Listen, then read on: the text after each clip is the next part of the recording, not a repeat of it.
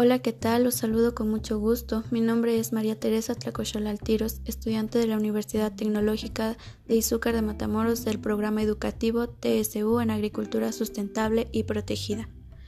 El día de hoy, jueves 14 de enero, hablaremos un poco acerca de la comunicación, un tema que se presenta en nuestra vida diaria y que a pesar de ser tan común, en realidad no lo conocemos muy bien y no sabemos el impacto que tiene sobre nosotros. Es un hecho que la comunicación está presente en nuestro día a día, por ejemplo, cuando hablamos con nuestra familia, con amigos, al escribir un texto o al compartir algo en redes sociales. Y existen distintas formas de comunicarnos que no requieren precisamente del uso de palabras, por ejemplo, las expresiones faciales, corporales, el uso de imágenes o dibujos.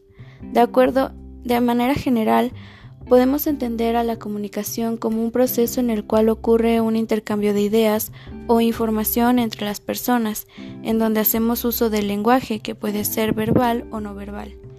Y para tener más claro el concepto de comunicación, citamos las siguientes definiciones.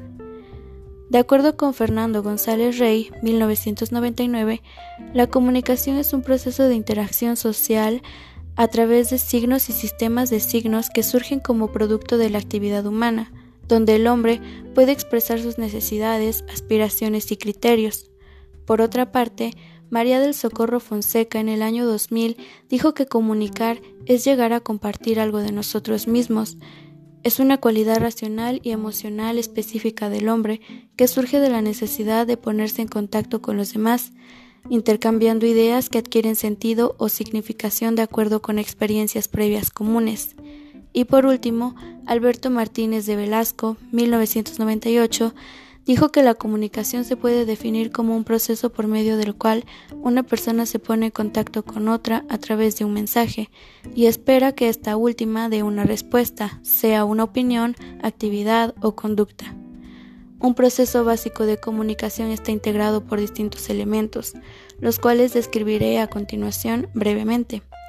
El emisor es quien emite el mensaje hacia uno o varios destinatarios y el receptor es la persona hacia la cual va dirigido dicho mensaje y puede ser un individuo o un grupo de individuos.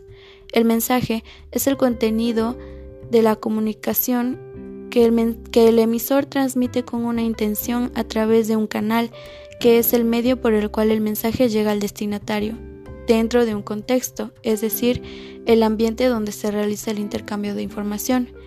Y los códigos son el conjunto de signos y reglas que el emisor y receptor conocen y que sirven para codificar y decodificar el mensaje. En conclusión, em, una buena comunicación es aquella en la que se practica la escucha activa, asertiva y proactiva.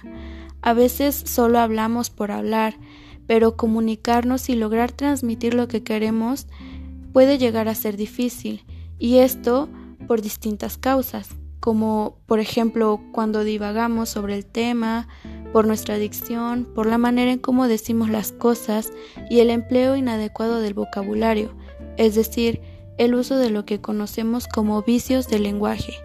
Y para obtener una comunicación efectiva debemos conocer muy bien estos vicios y así evitarlos. Me alegra haber podido compartir con ustedes un poco de mi conocimiento sobre este tema. Espero que la información brindada haya sido de su, agrado y gracias por escucharme. Y recuerden, es importante pronunciar correctamente las palabras, pensar y reflexionar antes de expresar una idea o un tema y practicar la lectura y escritura. Hasta luego.